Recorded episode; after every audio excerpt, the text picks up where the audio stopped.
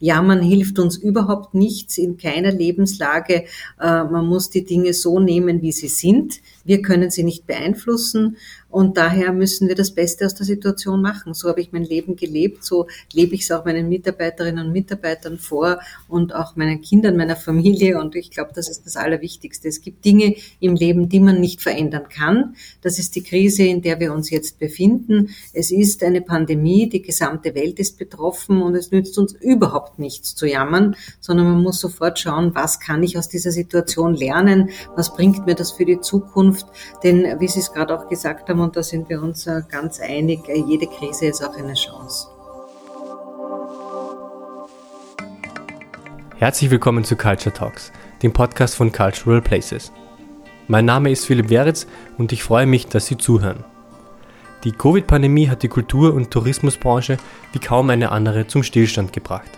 Wir von Cultural Places wollen dem entgegenwirken und den Branchendialog innerhalb des Kulturtourismus stärken. In diesem Format sprechen wir über Innovation im Kultur- und Tourismusbereich, Veränderungen durch die Pandemie, Einfluss und Veränderungen durch die Digitalisierung und mehr. Wie haben Kulturstätten auf die Pandemie reagiert? Welche Ressourcen brauchen Organisationen für die Digitalisierung und welche Herausforderungen stellen sich ihnen? Diese Fragen diskutieren wir in den folgenden 15 Minuten mit einem Gast. Ich wünsche viel Vergnügen mit der aktuellen Episode und wir freuen uns, wenn Sie den Podcast weiterempfehlen und abonnieren.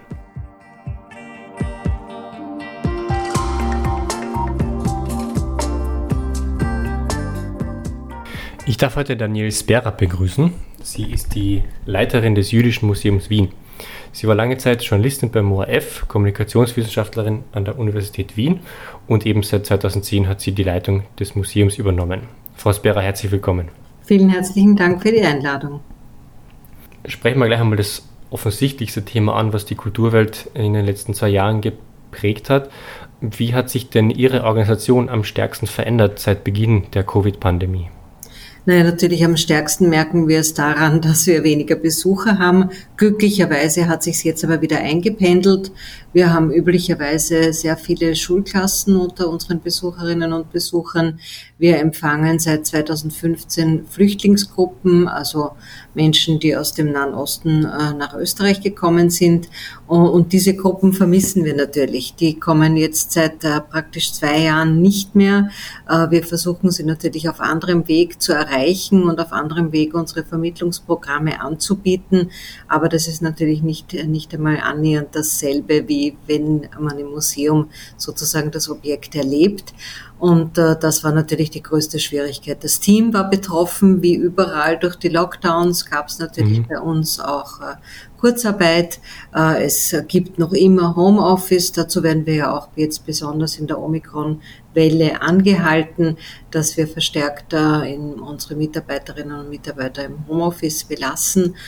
Und das ist natürlich alles ein unglaublicher Bruch des Alltagslebens, eine ganz neue Situation, auf die wir uns einstellen müssen. Aber ich finde, es ist einmal eine gute, ein gutes Training, weil ich denke, solche Krisen werden wir ja sicher in Zukunft auch noch weiterhin erleben müssen. Und ich hoffe nur, dass es uns nie was Schlimmeres passiert als diese Pandemie. ähm, wie hat Ihre Organisation konkret reagiert? Ja, konkret reagiert natürlich, dass wir uns umstellen mussten. Äh, wir hatten den großen Vorteil, dass wir schon immer sehr ähm, aktiv waren im virtuellen Raum sozusagen. Das heißt, unsere Angebote gab es alle schon von seit langem sozusagen digital, weil mir das auch ganz wichtig war, als ich hier im Museum begonnen habe, dass wir sehr viel auch anbieten auf YouTube, dass wir mit dem ORF eine Kooperation eingehen und die Medien, äh, das Medienarchiv Judentum eingerichtet haben, wo wir auch unsere Filme draufstellen können. Also das war, das war mir von Anfang an, als ich hier begonnen habe, sehr, sehr wichtig und das hat uns dann natürlich auch geholfen. Äh, dadurch konnten wir sehr schnell reagieren. Äh, wir sind ein sehr kleines Team, aber vielleicht sind wir auch dadurch ein sehr mobiles Team. Wir haben auch keine großen Ressourcen. Das heißt, wir haben unsere ganzen Online-Führungen mit dem Handy gefilmt mhm. und ich bin halt selber da sozusagen als Moderatorin, wie ich es ohne das, glaube ich, ganz gut kann, äh, in Erscheinung getreten.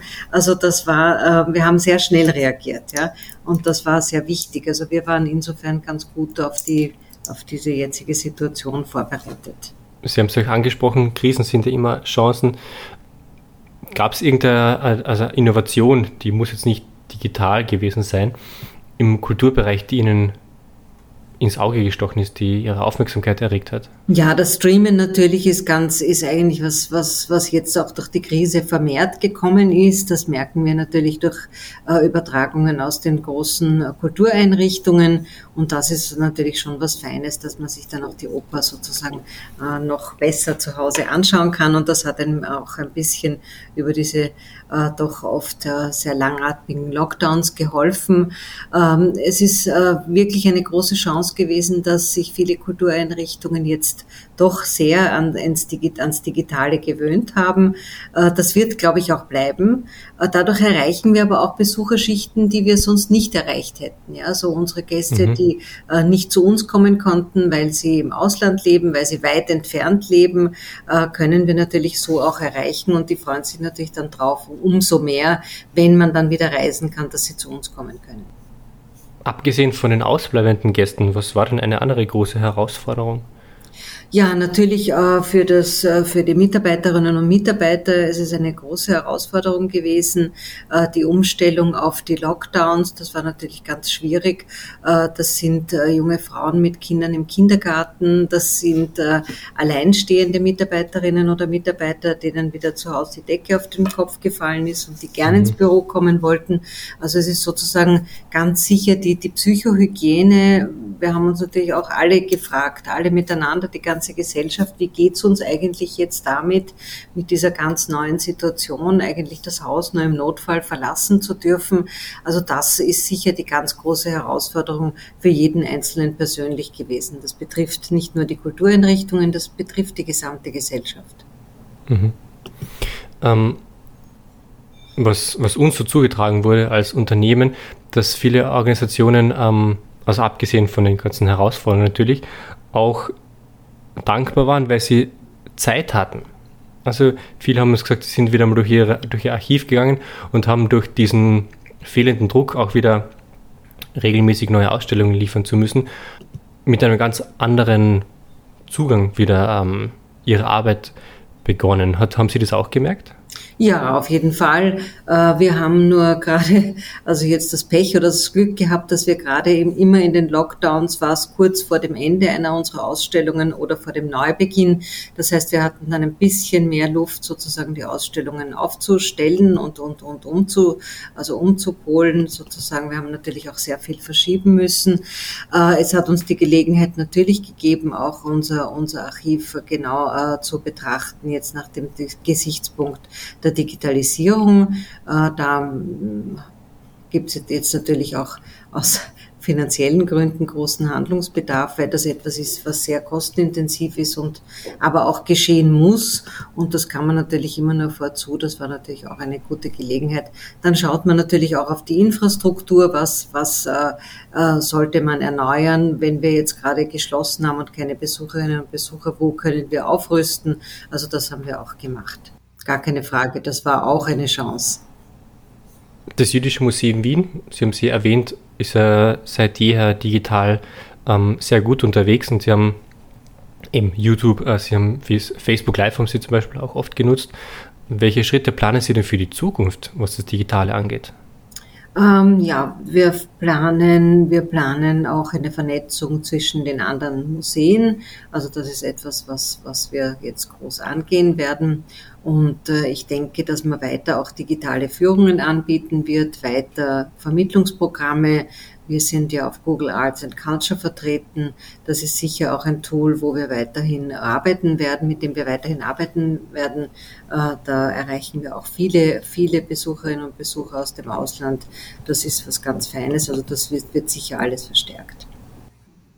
Wofür brauchen wir denn die Digitallösungen nicht? gerade im Kulturbetrieb ist das Ganze ja sehr aufs Erleben ausgelegt. Genau, genau. Also ich glaube, das wird das, das Erlebnis, das unmittelbare Erlebnis eines Objekts und die Geschichte dahinter zu erfahren, das ist etwas, was man, äh, also das kann das Digitale nie leisten. Das wird immer bleiben und daher bin ich sehr zuversichtlich, dass die Besucherinnen und Besucher nach dieser Krise auch wieder kommen. Also bei uns, wir haben das Glück, dass dadurch, dass wir jetzt gerade eine sehr wieder einmal äh, eine sehr attraktive Ausstellung anbieten, eine Ausstellung, die eine unglaublich wichtige Wiener jüdische Geschichte erzählt, nämlich die Geschichte der Wiener Rothschilds und alles, was damit verbunden ist. Das sind Geschichten, die die Menschen großteils nicht kennen, die sie bei uns erst äh, neu erfahren. Und das ist auch ganz wichtig, dass wir einen Aspekt des Wiener Judentums vermitteln, den man sonst nicht vermittelt bekommt, nämlich die ganz wichtige jüdische Geschichte, äh, jetzt ganz abgesehen von den Jahren 1938 bis 1945, die ohne die sehr viel vermittelt wird. Und das wird ganz sicher bleiben. Ein Krimi, der Untertitel. Genau. Dieses Digitale ist vielleicht oft eher ein Vorgeschmack und das Haupterlebnis bleibt weiterhin im Museum. Ganz sicher, denn das Objekt zu erleben, sozusagen im Umfeld des Museums, im Kontext des Museums, im Kontext auch der Dauerausstellung, das ist was unglaublich Wichtiges. Und das ist einfach etwas, man steht vor dem authentischen Objekt und das kann das Digitale niemals leisten. Es wird beides bleiben, ganz, ganz bestimmt. Und wie gesagt, ich sehe absolut die Vorteile. Die Vorteile sind, dass wir äh, unseren Besucherinnen und Besuchern, die jetzt momentan nicht reisen können, nicht nach Österreich kommen können, einfach ein bisschen einen Einblick äh, bieten und sie dadurch auch neugierig machen. Und äh, das finde ich, das sind so kleine Teaser, die, die wirklich das dann die Menschen auf den Geschmack bringen, zu uns zu kommen, zu uns zu reisen. Und äh, ja, das ist äh, etwas ganz Besonderes, dass wir das auch auf diesem Weg ankündigen können. Es gab ja während der Pandemie natürlich ähm, sehr viele sehr viel Nachfrage nach digitalen Gütern. Ähm, wie glauben Sie, wird die Digitalisierung den Kulturbetrieb langfristig beeinflussen? Wie wird sich das gegenseitig beeinflussen? Ja, wie ich es gerade gesagt habe, ich glaube, es ist äh, einfach jetzt eine, eine, eine, eine eine, eine Bewegung in beide Richtungen. Äh, momentan gibt es eben noch nicht die Möglichkeit zu reisen. Äh, wir können dadurch eben Menschen ansprechen, die uns fern sind, die einfach weit weg leben und äh, nicht herkommen können. Und da, das eine wird das andere befruchten. Das heißt, die Neugier wird erzeugt, es werden dadurch mehr Leute kommen. Also ich sehe das äh, wirklich, wirklich positiv. Und wir merken es jetzt ja auch. Also ich habe immer die Rothschild-Ausstellung angesprochen bei uns, wie gut sie angenommen wird. Ja, also dass wir fast täglich 500 Besucherinnen und Besucher haben, das ist großartig. Gerade in einer Zeit wie jetzt, ja, das ist herausragend und das zeigt auch, dass die Menschen gerne rausgehen möchten. Es zeigt auch, dass das Museum ein sicherer Raum ist. Äh, die Besucherinnen und Besucher kommen mit Masken zu uns.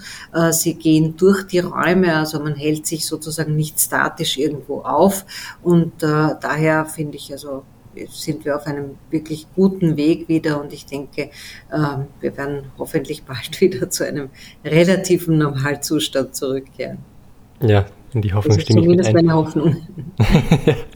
also Sie stimmen nicht ein in den Tenor der, ähm, ja, der Kulturpessimisten, die sagen, das Digitale wird es quasi ablösen. Ich bin prinzipiell eine hoffnungslose äh, äh, Optimistin. Das heißt, ich sehe das Glas immer halb voll und nicht halb leer. Und ich glaube, das ist auch der bessere Weg, durchs Leben zu gehen. Ja, man hilft uns überhaupt nichts in keiner Lebenslage. Äh, man muss die Dinge so nehmen, wie sie sind. Wir können sie nicht beeinflussen und daher müssen wir das Beste aus der Situation machen. So habe ich mein Leben gelebt, so lebe ich es auch meinen Mitarbeiterinnen und Mitarbeitern vor und auch meinen Kindern, meiner Familie und ich glaube, mhm. das ist das Allerwichtigste. Es gibt Dinge im Leben, die man nicht verändern kann. Das ist die Krise, in der wir uns jetzt befinden. Es ist eine Pandemie, die gesamte Welt ist betroffen und es nützt uns überhaupt nichts zu jammern, sondern man muss sofort schauen, was kann ich aus dieser Situation lernen, was bringt mir das für die Zukunft Zukunft. Denn wie Sie es gerade auch gesagt haben, und da sind wir uns äh, ganz einig, äh, jede Krise ist auch eine Chance. Eben dieser Pessimismus bringt uns überhaupt nicht weiter. Ja. Und daher denke ich, man muss immer das Beste aus einer Situation machen. Das ist auch mein Lebensmotto.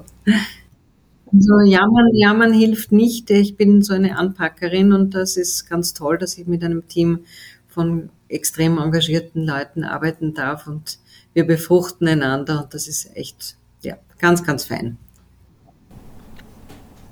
Sie sind jetzt noch bis Juni die Leiterin. Wenn Sie so rückblickend auf diese zwölf Jahre jetzt äh, schauen, was hat Sie am meisten stolz gemacht? Alles. Also es ist so viel passiert in diesen Jahren. Das Museum ist jetzt, befindet sich jetzt auf dem kulturellen Stadtplan von Wien. Wir haben beide Häuser äh, auf den äh, jüngsten Stand der Museologie gebracht, äh, auf den jüngsten Stand der Infrastruktur. Wir haben in beiden Häusern herausragende Dauerausstellungen, für die wir auch ausgezeichnet sind. Wir bieten unglaublich spannende Wechselausstellungen an, die Besucherrekorde dem Museum beschert haben, ein Jahr aufs nächste wir haben äh, ja Prinz Charles, der äh, als einziges Museum bei seinem Wien-Besuch das jüdische Museum besucht hat.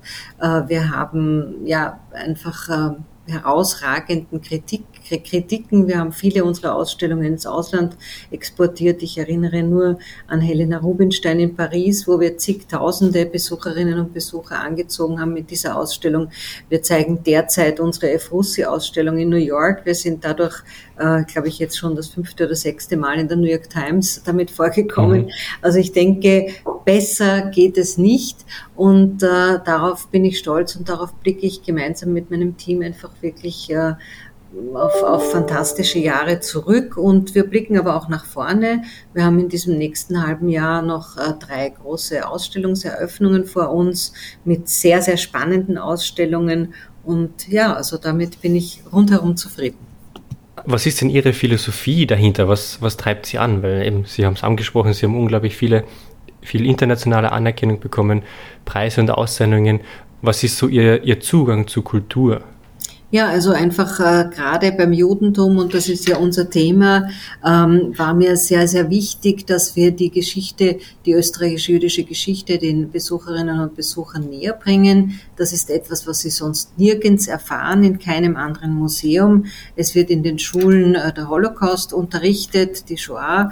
Äh, also man spricht über die Jahre 38 bis 45 sehr intensiv. Äh, das wird vermittelt, verhandelt äh, an anderen Orten, selbstverständlich natürlich auch. Aber die jüdische Geschichte, die eine so unglaublich wichtige und äh, befruchtende war, äh, die wird nirgends sonst erzählt. Und das war mir sehr, sehr wichtig. Und ich glaube, das ist uns ganz gut gelungen. Und es wäre sehr schön, wenn das auch bleiben würde in diesem kulturhistorischen Kontext. Frau Spera, vielen Dank. Danke Ihnen.